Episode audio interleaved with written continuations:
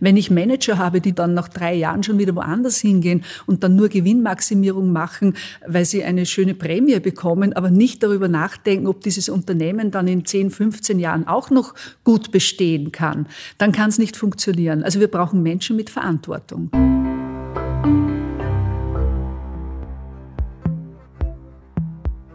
Schön, dass ihr reinhört bei Hallo Vernunft, dem Nachhaltigkeitspodcast der österreichischen Hagelversicherung. Mein Name ist Christa Kummer und mein heutiger Gast, eine spannende Frau. Sie ist die Generaldirektorin der österreichischen Nationalbibliothek, Dr. Johanna Rachinger. Ganz kurz zu ihrem Lebenslauf. Sie ist aufgewachsen im Mühlviertel, hat studiert in Wien und zwar Germanistik und Theaterwissenschaft, hat sich in der Verlagsbranche einen großen Namen gemacht, hat auch den Überreuter Verlag als Geschäftsführerin viele Jahre lang geleitet. Ja, und schließlich hat es sie dann 2002 in die österreichische Nationalbibliothek verschlagen. Ja, liebe Frau Dr. Rachinger, jetzt sitzen wir hier in der Nationalbibliothek. Wie würden Sie sich beschreiben?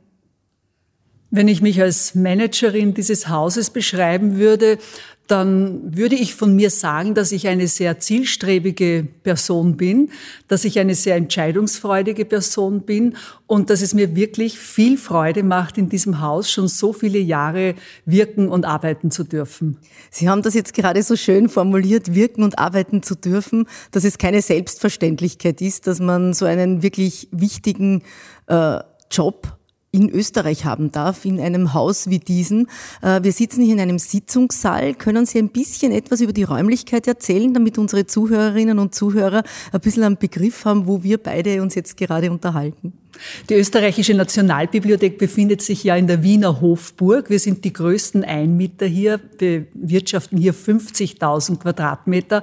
Und der Saal, in dem wir jetzt sind, heißt Van Swieten Saal. Van Swieten war einer meiner Vorgänger noch in der Zeit der Hofbibliothek. Er war der Präfekt der Hofbibliothek, sicher einer der bekanntesten. Und dieser Saal wird auch als Veranstaltungsbereich genutzt, aber vor allem auch als Raum für interne Besprechungen. Also wenn man ihn ganz kurz beschreibt, wir stehen hier erinnern, hier stehen äh, sehr schöne, wunderbare, große, bordeauxrote Ledersessel. Äh, der Tisch ist ebenfalls äh, mit rotem Leder überzogen. Äh, normalerweise sitzt man am grünen Tisch. Warum in der Hofburg am roten Tisch? Hat das einen besonderen Grund? Das hat mit der österreichischen Nationalbibliothek zu tun. Unsere Corporate Identity Farbe ist rot und wir haben versucht, bei der Einrichtung dieses Raumes auf diese Farbe Bezug zu nehmen. Und dann gibt es ja hier eine sehr spannende Ahnengalerie rund um uns. Äh, welche Persönlichkeiten sind das? Es hat Tradition hier an der österreichischen Nationalbibliothek, dass alle früher Präfekten, also als das Haus noch Hofbibliothek war, hießen die Leiter Präfekten der Hofbibliothek und später dann Generaldirektorinnen und Generaldirektoren äh, in Form einer Fotografie oder früher eben eines, äh, einer Lithografie äh, hier verewigt werden in einer Ahnengalerie. Also wir sitzen jetzt sozusagen mitten in einer Ahnengalerie. Wir sitzen mitten in einer Ahnengalerie und irgendwann wird mein Bild auch dort hängen. Sehr schön. Wie viele Frauen hat es eigentlich schon in dieser Führungsposition hier in der Nationalbibliothek gegeben? Ich bin jetzt die zweite Frau. Die, äh, meine Vorvorgängerin war die erste Frau, Dr. Magda Strebel. Also ganz toll. Also man ist auch in der Nationalbibliothek schon sehr früh fortschrittlich gewesen. Jetzt geht es natürlich hier bei uns um einen Nachhaltigkeitspodcast. Äh, jetzt stellen sich wahrscheinlich viele die Frage, was hat die österreichische Nationalbibliothek mit Nachhaltigkeit zu tun? Nachhaltigkeit ist für die österreichische Nationalbibliothek und auch schon für die frühere Hofbibliothek immer ein Thema gewesen. Ich glaube schon zu einer Zeit, als es diesen Begriff noch gar nicht gab oder noch nicht verwendet wurde. Äh, wir haben ja die Aufgabe, dieses kulturelle Erbe, das viele Generationen gesammelt haben, auch für spätere Generationen zu erhalten und zugänglich zu machen. Und da muss man natürlich nachhaltig denken. Wir haben diese Bücher äh, den klimatischen Bedingungen entsprechend zu lagern. Wir müssen beschädigte Werke restaurieren. Wir setzen viele Präventivmaßnahmen, dass es erst gar nicht äh, zu Beschädigungen kommt. Und das machen wir auch in Verantwortung für spätere Generationen. Dass äh, wir denken, wenn wir sagen, eine langfristige Aufbewahrung, dann heißt das in einem privatwirtschaftlich geführten Unternehmen langfristig wahrscheinlich zehn Jahre. Wir denken aber in Ewigkeitskategorien. Und da muss man ganz, ganz stark nachhaltig denken. Und deshalb war das bei uns immer ein Thema. War das dann auch mit der Grund, dass Sie vor einigen Jahren in diese Digitalisierungsoffensive hineingestiegen sind und gesagt haben, äh, ich, ich gehe diesen Weg. Ich glaube, mehr als 600.000 Bücher wurden digitalisiert, was nicht bei allen auf, auf, ja, auf große Freude gestoßen ist, aber trotzdem, glaube ich, ist es für die Allgemeinheit ein sehr großer Schritt gewesen. Die Digitalisierung hat natürlich mehrere Gründe. Zum einen geht es um Demokratisierung des Wissens, dass man das Wissen, das wir hier verwahren, möglichst vielen Menschen weltweit, möglichst rasch und möglichst unkompliziert zur Verfügung stellen kann. Aber wenn Sie zum Beispiel an den Hofburgbrand 1992 denken, damals ist ja der Redutensaal-Trakt äh, abgebrannt, man musste befürchten, dass das Feuer auf den Prunksaal der österreichischen Nationalbibliothek mit über 200.000 Büchern Büchern übergreift. Also man konnte zum Glück das Feuer stoppen. Würde aber heute so etwas passieren, dann hätten wir bei diesen Büchern zumindest durch die Digitalisierung die Inhalte gerettet. Das wäre schon ein großer Schritt. Das wäre ein großer Schritt. Also da hat die moderne Technik doch auch ihre positiven Seiten. So ist es. Sie hat sehr viele positive Seiten. Ich bin ein Fan der modernen Und außer, Technik. außerdem, wenn man es genau nimmt, äh, gerade jetzt in Corona-Zeiten, wo alles zugesperrt war, konnten die Menschen allerdings weltweit zugreifen auf die Werke und sie mussten nicht hierher kommen. Sie sagen etwas ganz Wichtiges und Wesentliches. Genauso war es. Eben weil wir schon so viel digitalisiert haben, äh, konnten wir unsere Leserinnen, Leser, die Forschenden hier im Land und im Ausland wirklich bestens servicieren und die Zugriffe auf unsere digitalen Inhalte sind enorm gestiegen während dieser Corona-Pandemie, wo eben die Lesesäle vor Ort geschlossen waren. Jetzt ist ja die österreichische Nationalbibliothek auch ausgezeichnet mit dem österreichischen Umweltzeichen. Was bedeutet das für die ÖNB und wie muss ich mir das jetzt als normaler Österreicher und als normale Österreicherin vorstellen, wenn das eine Bibliothek mit einem österreichischen Umweltzeichen ausgezeichnet ist? Zum einen freuen wir uns wirklich sehr darüber, weil wir als österreichische Nationalbibliothek, als öffentliche Institution auch wirklich Vorbild in diesem Bereich sein wollen. Wir wollen aber auch unseren Mitarbeiterinnen und Mitarbeitern äh, in diesem Haus eine Umgebung schaffen, wo sie das Gefühl haben, ja, dieses Unternehmen macht etwas für die Umwelt. Denn vielen Mitarbeitern ist es ja auch ein persönliches Anliegen, dass sie in so einem Umfeld arbeiten können. Und äh, warum wir dieses Umweltzeichen auch bekommen haben, ist, weil wir schon sehr viele Optimierungsmaßnahmen im Bereich des Energieverbrauchs getroffen haben, aber auch vorhaben, noch vieles umzusetzen.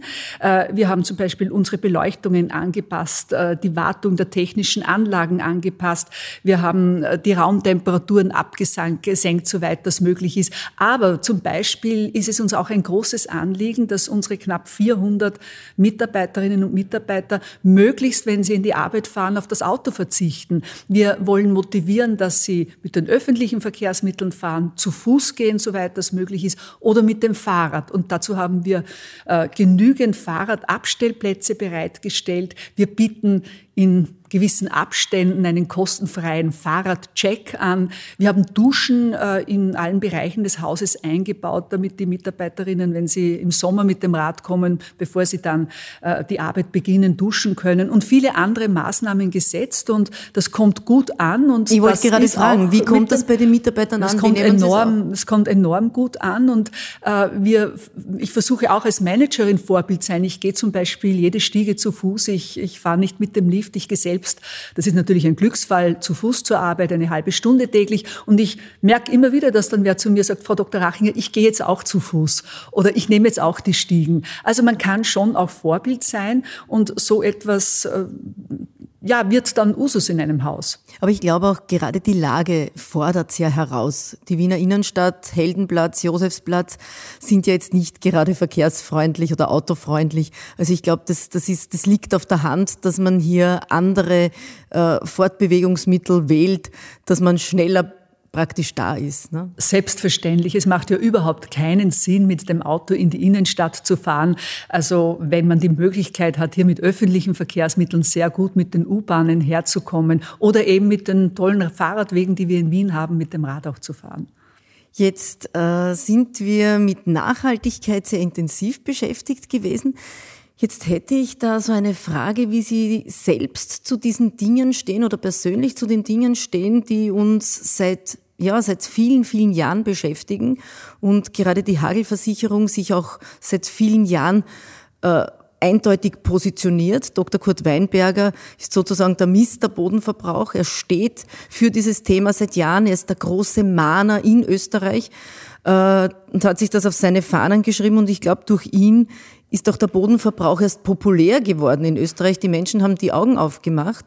Wie sehen Sie diese Problematik, dass wir, wir sind zwar jetzt bei der Europameisterschaft sehr weit gekommen, aber wir sind trotzdem schon nach Hause gefahren. Wir wurden nicht Europameister, aber wir sind Europameister im Bodenverbrauch, im Asphaltieren, Betonieren, Versiegeln, was auch immer.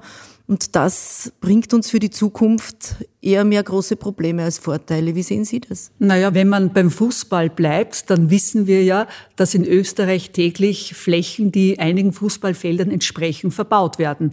Ich persönlich meine, dass man hier viel stärker auch von politischer Seite, von regulatorischer Seite eingreifen muss.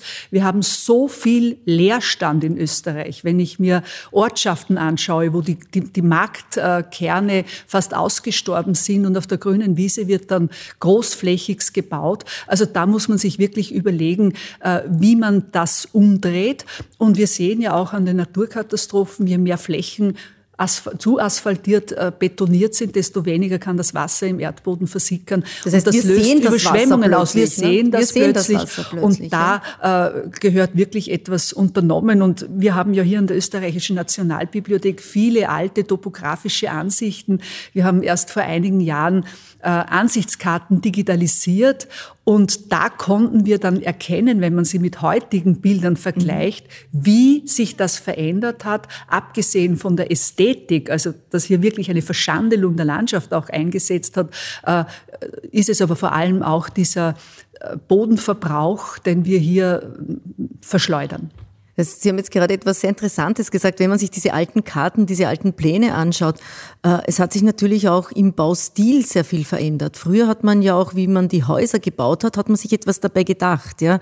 Dicke Wände, kleine Fenster, Satteldach, damit der Schnee abrutschen kann, damit er nicht gerade drauf liegt. Jetzt hat man diese sogenannten, ich sage manchmal ganz gern, diese Schuhschachtelhäuser äh, mit sehr viel Glas. Äh, wie sehen Sie diese Entwicklung in der, in der Bauindustrie, in der Bauwirtschaft oder generell auch bei Privathäusern? Entwickeln wir uns da auch in eine, in eine Richtung, die vielleicht gar nicht in unsere Breiten passt?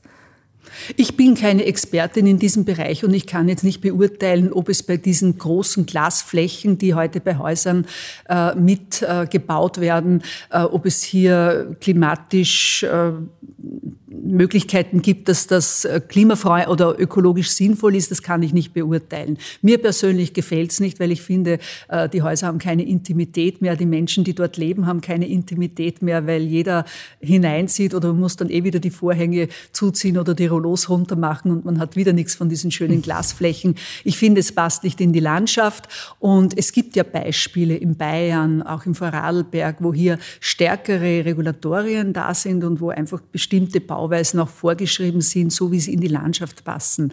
Und das, das würde ich mir auch für Österreich wünschen. Ich glaube, dass es nicht sinnvoll ist, dass die Bürgermeisterinnen und Bürgermeister in einem Ort die letzte Bauinstanz ist. Das ist immer schwierig, weil man die Leute kennt, weil es nicht einfach ist, dann Nein zu sagen, sondern das müsste eine übergeordnete Stelle sein. Und es müssten einfach Regulatorien geschaffen werden, die für alle dann äh, ja, gleich sind. Sie sprechen da jetzt gerade, glaube ich, einen, einen sehr heiklen Punkt an. Äh, die Politik will schon seit Jahren handeln. Die Problematik der Bodenversiegelung ist ja bekannt. Und es scheitert ja immer wieder an, an Regionalität. Es scheitert daran, dass der eine die Macht nicht abgeben möchte und dem anderen geben möchte. Wie sehen Sie eigentlich die Zukunft? Wie können wir in eine klimaneutrale Zukunft gehen, wenn jeder für sich immer eine Ausrede findet, warum wir gerade etwas nicht machen können. Ich habe immer so das Gefühl, äh, wenn man Vorschläge bringt, äh, fahren wir jetzt mit dem Elektroauto, machen wir das, äh, nehmen wir synthetische Kraftstoffe her, die die fossilen Brennstoffe ersetzen können, da kommt dann immer von jedem so viel Widerstand und viele sagen dann immer, da gibt es ein Argument, warum das nicht geht und da gibt es ein Argument, warum das nicht geht. Und Sie haben vorhin auch gesagt, Sie sind ein Freund des Fortschritts, ein Freund der Technologisierung, ein Freund der Entwicklung. Aber wenn wir als Menschen in allem das Haar in der Suppe finden wollen, dann werden wir uns nicht weiterentwickeln können. Na gut, das ist ja nichts Neues. Das kennen wir ja eigentlich äh, von allen Veränderungen, die es in der Geschichte auch gegeben hat. Ich erinnere mich noch sehr gut, äh, da war ich eine junge Berufstätige, als der Computer eingeführt wurde und da war in dem Sekretariat in der Firma, wo ich arbeitete, ein großer Widerstand gegen den Computer. Es war ein großer Widerstand, äh, das habe ich auch so erlebt, dass man einen Kalender digital führt und nicht mehr mit dem Büchel, weil immer die Behauptung kam, es geht ja anders viel schneller.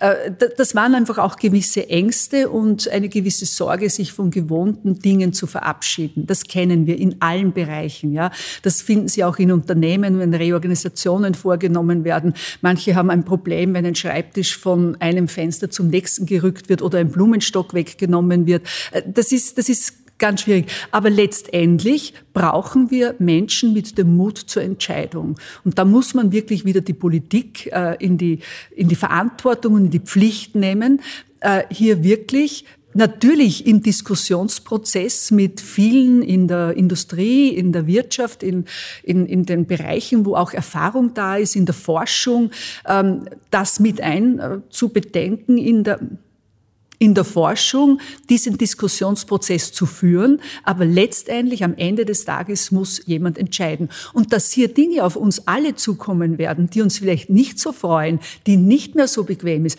das müssen wir akzeptieren. Ich mache jetzt auch schon ein Carsharing mit der Familie meines Neffen, weil ich mein Auto einfach in Wien stehen lasse. Natürlich wäre es bequemer, wenn ich es dann immer zur Verfügung hätte, aber bei einem Carsharing hat man es nicht immer zur Verfügung und da muss man sich eben dann anders organisieren. Das ist jetzt ein einfaches Beispiel. Aber äh, es wird viele solche Dinge geben, wo wir auch ein bisschen darüber nachdenken müssen.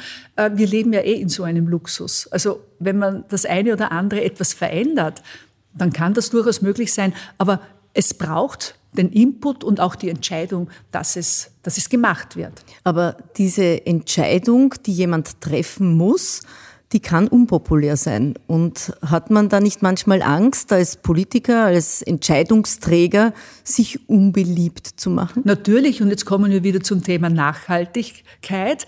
Die Politik denkt ja nicht nachhaltig. Das ist das große Problem. Sie denkt von einer Wahl zur nächsten.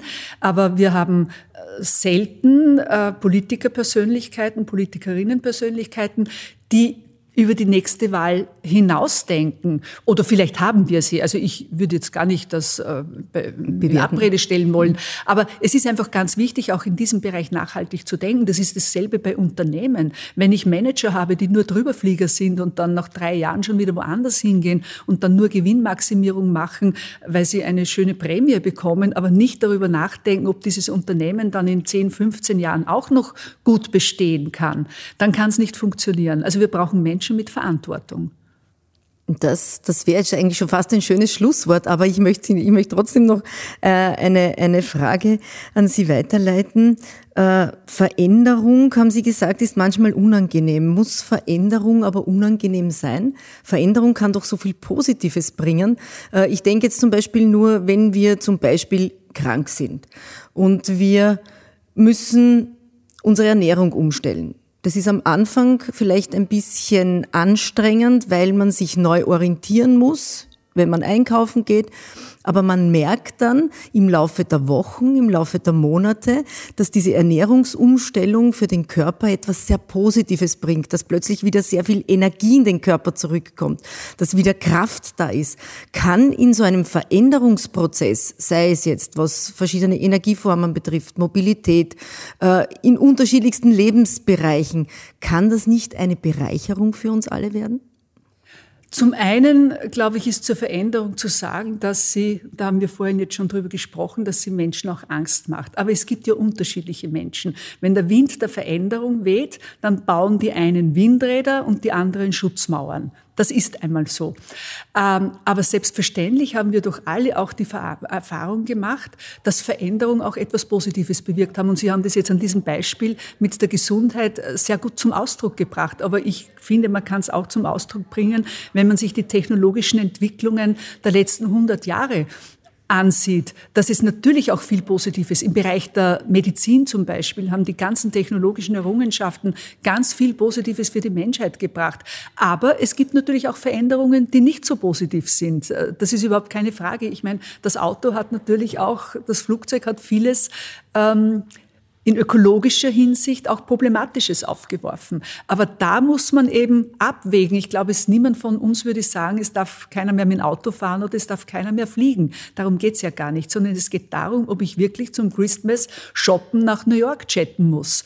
Äh, wenn ich einmal im Jahr auf Urlaub fliege, warum nicht? Aber wäre, aber wäre dann nicht die Botschaft eigentlich, wir haben es ja alle selbst in der Hand. Ich muss ja das Flugticket um 15 Euro oder um 19,90 nach London nicht nehmen als Konsument. Ich muss es ja nicht nehmen. Also wenn das Ticket billiger ist, zum Beispiel als die Taxifahrt zum Flughafen, äh, muss ich als Konsument in dieser Eigenverantwortung sein und sagen, das muss ja nicht sein. Ich kann ja, genauso gut nach Salzburg mit dem Zug zum Weihnachtsmarkt ja, fahren. Ich glaube, das wird nicht funktionieren, sondern es muss einfach so sein und das muss wieder gesteuert werden politisch, dass die Bahnfahrt einfach günstiger ist als das Flugticket. Sonst, sonst wird das nicht funktionieren. Meine letzte Frage, wenn ich Sie so anschaue, sprühen Sie vor, vor Freude, vor Innovation, vor Zukunftsvisionen. Und das wäre jetzt sozusagen das Schlussstatement. Wohin geht die ÖNB in Zukunft? Was haben Sie noch alles vor? Wo sehen Sie die ÖNB in der Zukunft? Wir haben jetzt gerade eine Vision 2035 erarbeitet, äh, die wir im Herbst präsentieren werden. Und da sehen wir die österreichische Nationalbibliothek ganz klar als virtuelle Bibliothek. Das heißt, dass wir möglichst alle unsere Bestände, und das ist ambitioniert, digitalisiert haben werden, aber mit diesen digitalen Inhalten auch einen Mehrwert schaffen. Und auf der anderen Seite sehen wir dieses Haus aber immer auch als physischen Ort, als physische Bibliothek, weil wir sehen, dass Menschen äh, auch eine Sehnsucht haben in einer Zeit, wo mehr denn je kommuniziert wird, aber sehr viel übers Netz kommuniziert wird, an Orte zu gehen, wo sie auf reale Menschen treffen, der Einsamkeit des Lernens, des wissenschaftlichen Arbeitens zu Hause entfliehen äh, können und an Orte gehen, wo sie Ruhe finden, aber doch unter Menschen sind. Also diese, diese hybride Form der Bibliothek, die sehe ich. Und wenn Sie mir bitte noch einen Satz erlauben, das geht jetzt kurz weg von der österreichischen Nationalbibliothek. Ich möchte wirklich der Hagelversicherung ein Kompliment machen. Ich beobachte sehr seit vielen Jahren, wie man sich dort und auch der Herr Generaldirektor und alle Mitarbeiterinnen und Mitarbeiter sich einsetzen ähm, gegen den sinnlosen Bodenverbrauch. Und da, ich glaube, genau solche Role Models, solche Initiatoren braucht es, dass, mit, dass Menschen einen Anstoß bekommen und sehen, ja, wenn die das machen, dann motiviert uns das auch, da uns mit zu engagieren. Herzlichen Dank für das sehr intensive und ich hoffe auch für unsere Zuhörerinnen und Zuhörer spannende Gespräch, Frau Dr. Johanna Rachinger. Vielen Dank.